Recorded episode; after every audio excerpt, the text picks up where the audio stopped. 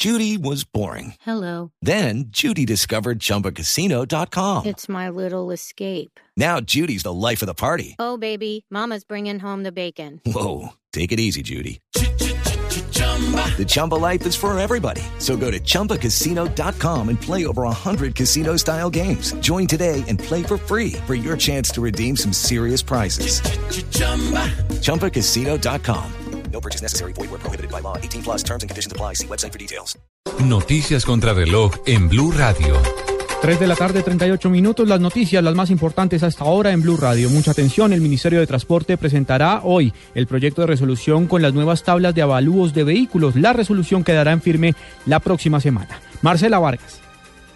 La ministra de Transporte, Natalia Abello, anunció que las nuevas tablas de avalúo de vehículos para el pago de impuestos solo entrará en vigencia la próxima semana, luego del proceso de socialización que se realizará esta semana con las secretarías de Hacienda de los municipios.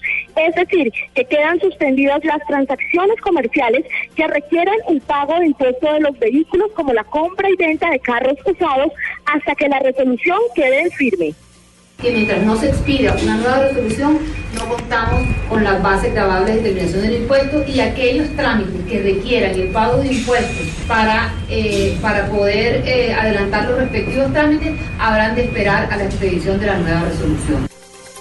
Según la ministra, el proyecto de resolución de las nuevas tablas se realizó por parte de Datasoft y un equipo técnico del Ministerio de Transporte que hizo una comparación con base en la valoración comercial de los vehículos. Marcela Vargas, Blue Radio. Otra noticia de último momento, buscan desactivar hasta ahora un cilindro bomba instalado por la guerrilla del ELN en el sur de Bolívar. Verónica Rincón.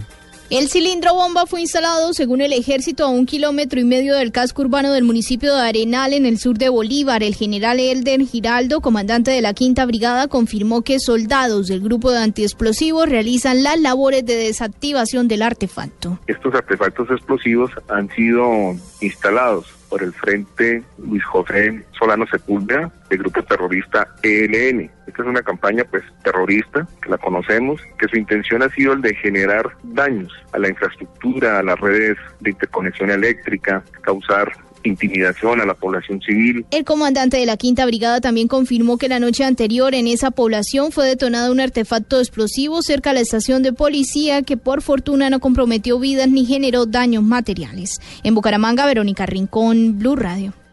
Información de servicio. A esta hora hay tráfico lento en la calle 26 con carrera 37 en sentido oriente-occidente como consecuencia de una manifestación ciudadana que de manera intermitente se toma el carril lento de la vía. Transmilenio a su vez reporta que son por lo menos 30 personas enfrente de la Universidad Nacional en el carril mixto, la calzada lenta hacia el sur sobre la NQS, protestando por el alza en el pasaje. De momento no se afecta la operación del sistema.